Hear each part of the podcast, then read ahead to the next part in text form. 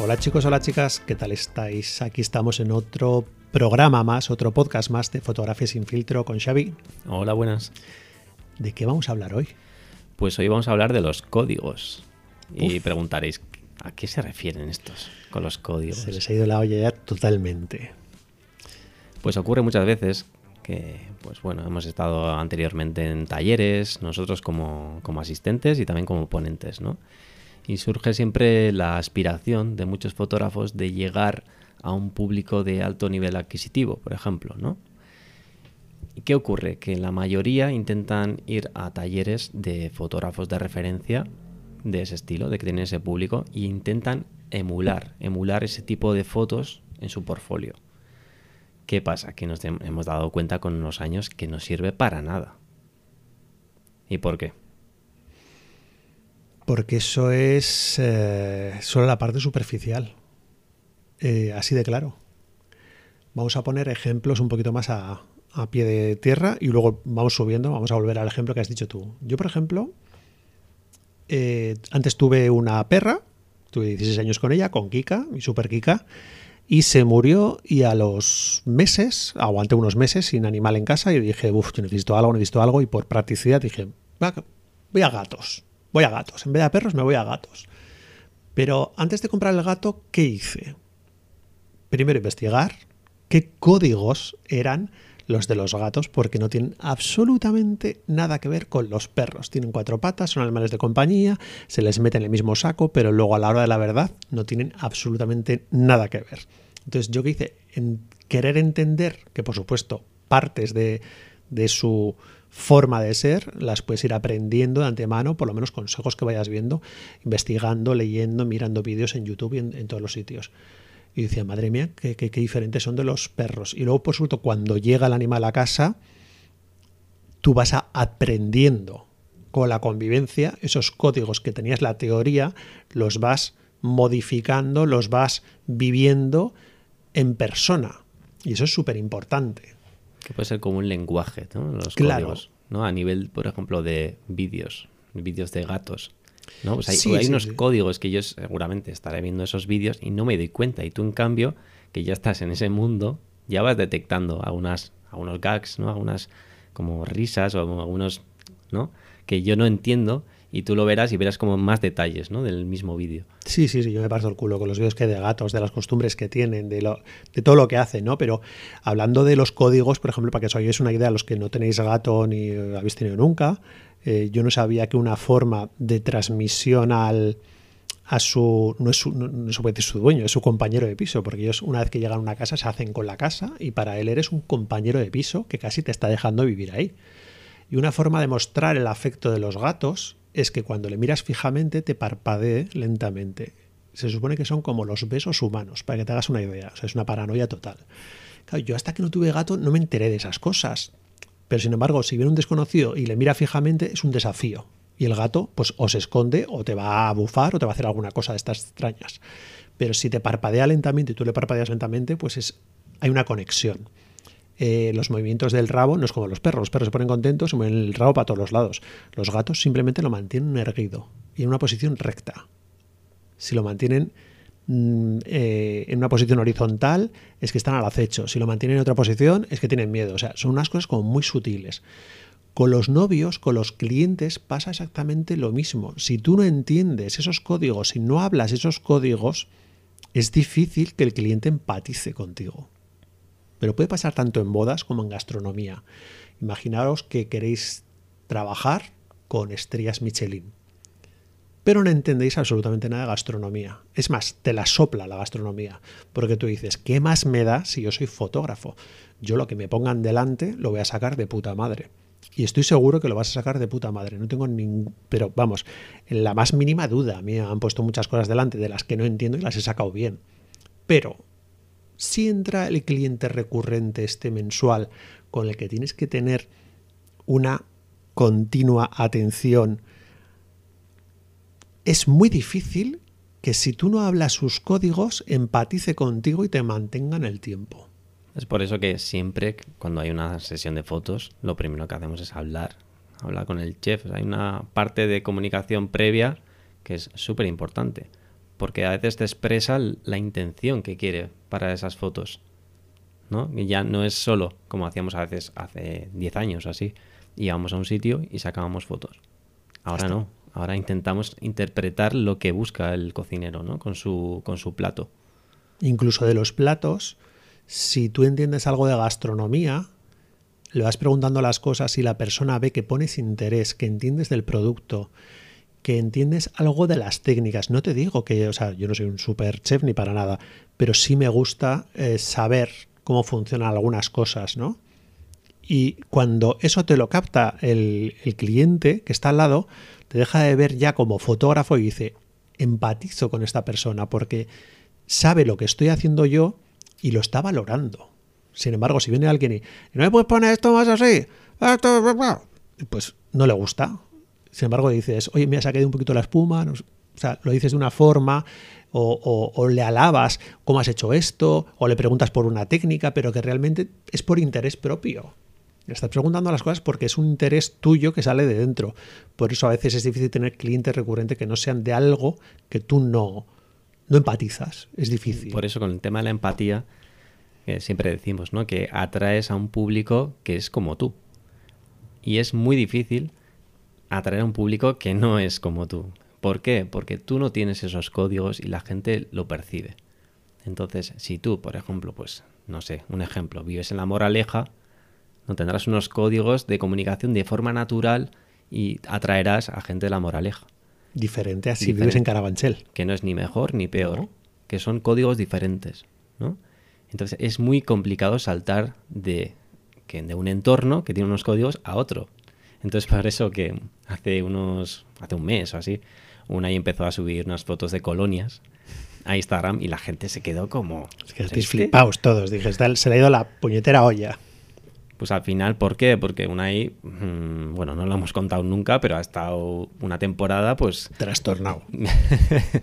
mirando diferentes tipos de perfumes, no solo probándolos, sino viendo también vídeos de YouTube de cómo se comunican entre ellos y le encanta. ¿no? Pues es un submundo de los perfumes. Y es muy probable que a veces nuestro público objetivo de bodas encaje con ese subcódigo de los perfumes.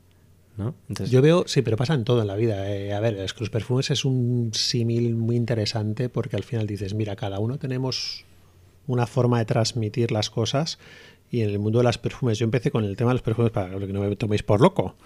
Eh, en el momento de la cuarentena empecé a aficionarme a los perfumes. Antes me había aficionado mucho a los podcasts yo le decía a Sadi, me voy todas las tardes a andar, me pongo los podcasts, estoy muy entretenida, muy entretenido porque creo que los podcasts eran una forma de hacer más caso al oído, que igual nuestro trabajo está muy presente el tema de la imagen, la visión. Entonces el podcast era como, estoy atendiendo solamente a lo que estoy escuchando olvidándome de las imágenes, ¿no? Que siempre estamos viendo todo el día pantallas, el ordenador, YouTube, las series. De repente era, no, tú tienes algo en el oído y te tienes que imaginar lo que te dé la gana. Y con el olfato, con el tema de, los perfumes, me parece que es pasar al siguiente nivel. Que es que ya me parece que es la, bueno, el grado ya de trastornado. O sea, me lo podéis decir, no pasa nada. A mí me flipaba cuando veía tantos canales que hay en YouTube, si os ponéis a buscar, es flipante que hablan de perfumes y de cómo hablan, cómo describen un perfume, que me parece algo dificilísimo. O sea, lo que te evoca, lo que no te evoca, lo, lo, lo que el autor, porque bueno, diferenciando así un poco rápido, hay más o menos varios tipos de perfumes, varios, pues el perfume de celebrity que le llaman, que es Bustamante, pues eh, no sé qué casa le pone un perfume y venga, y lo venden en Mercadona y en todos los sitios en low cost. Luego está el de diseñador, que es el que tenéis en todas las tiendas generales, que son las de comercio, pues los Trunis o Sephoras y todo esto, que es un diseñador encarga una casa importante un perfume, que por lo general lo que quieren hacer con esos perfumes es llegar al público en general. Son perfumes que huelen bien, eh, se dejan oler, son muy facilones y a todo el mundo les gusta. Cosas como Shabazz, por ejemplo, que lo tendréis muchos tíos, pues es un perfume hecho para gustar y será de los más vendidos que hay. Luego pasamos a los siguientes niveles, que son perfumes nicho, que no se venden en esas tiendas, sino que se venden en tiendas especializadas, y perfumes de autor, que sería otro grado, o indies, puede ser indies también. ¿Qué pasa con eso? Eh, si hablamos de novias, me hace gracia porque cuando sigo a, fotógrafos que nos gustan mucho, de un nivel potente, y yo veo los perfumes que usan sus novias, no son perfumes comerciales que se te compran en cualquier tienda, sino que son perfumes de nicho o de autor o indies, que ni siquiera igual, algunos ni se compran en tiendas, que hay que pedirlos a la casa y ya está, y se acabó.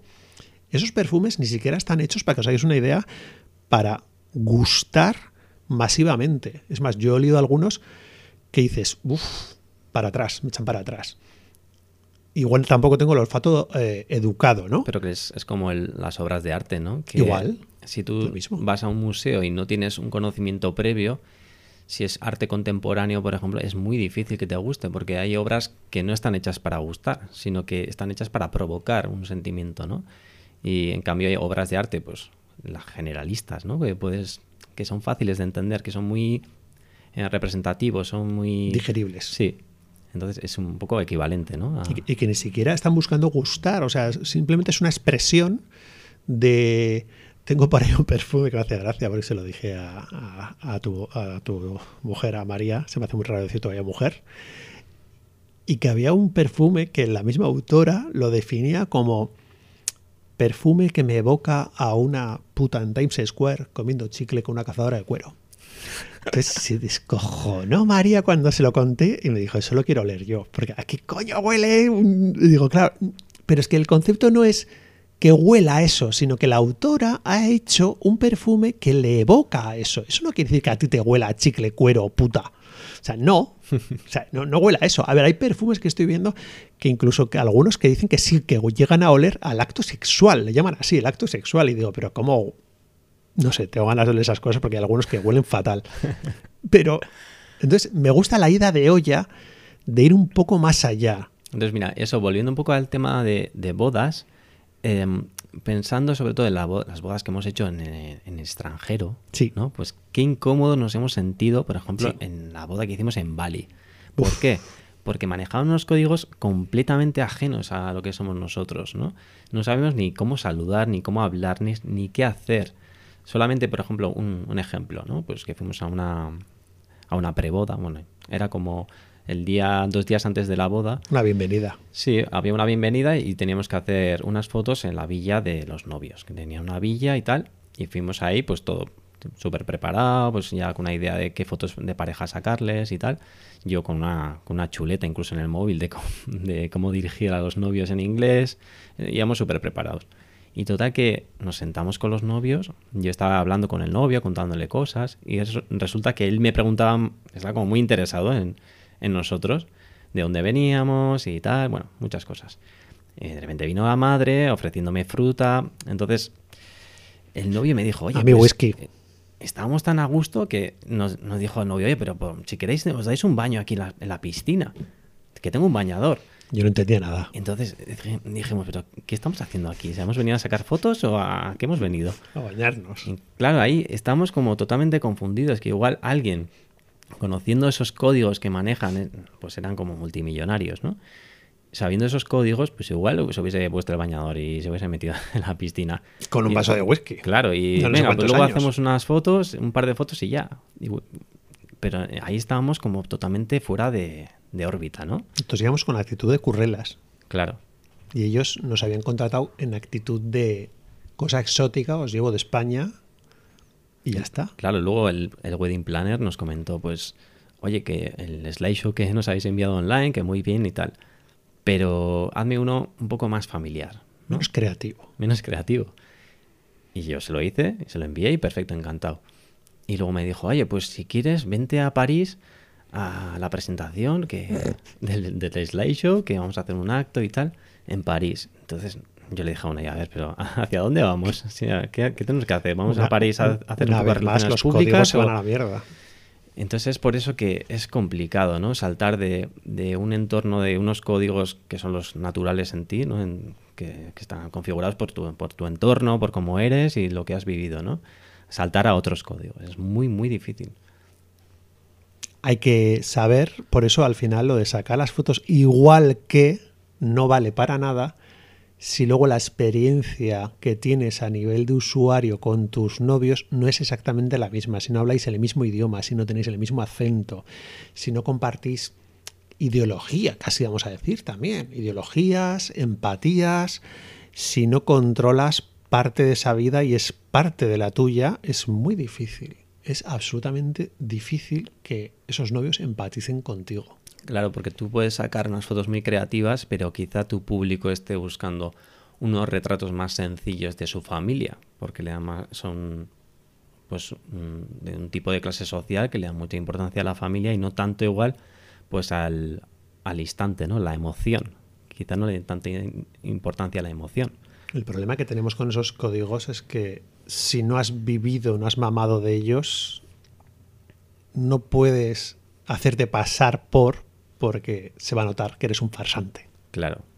Yo conozco, por ejemplo, a una persona pues que de forma natural ha pasado de un tipo de entorno a otro y sí que la has visto pues que pues aprendiendo a no sé a esquiar o a jugar a golf pero es una evolución. pero de forma natural no no como algo fingido porque voy a aprender a jugar a golf para llegar a esa clase social no sino no porque te has rodeado poco a poco de otras personas y, y al final pues te has convertido y has aprendido esos códigos nuevos pero de forma natural claro.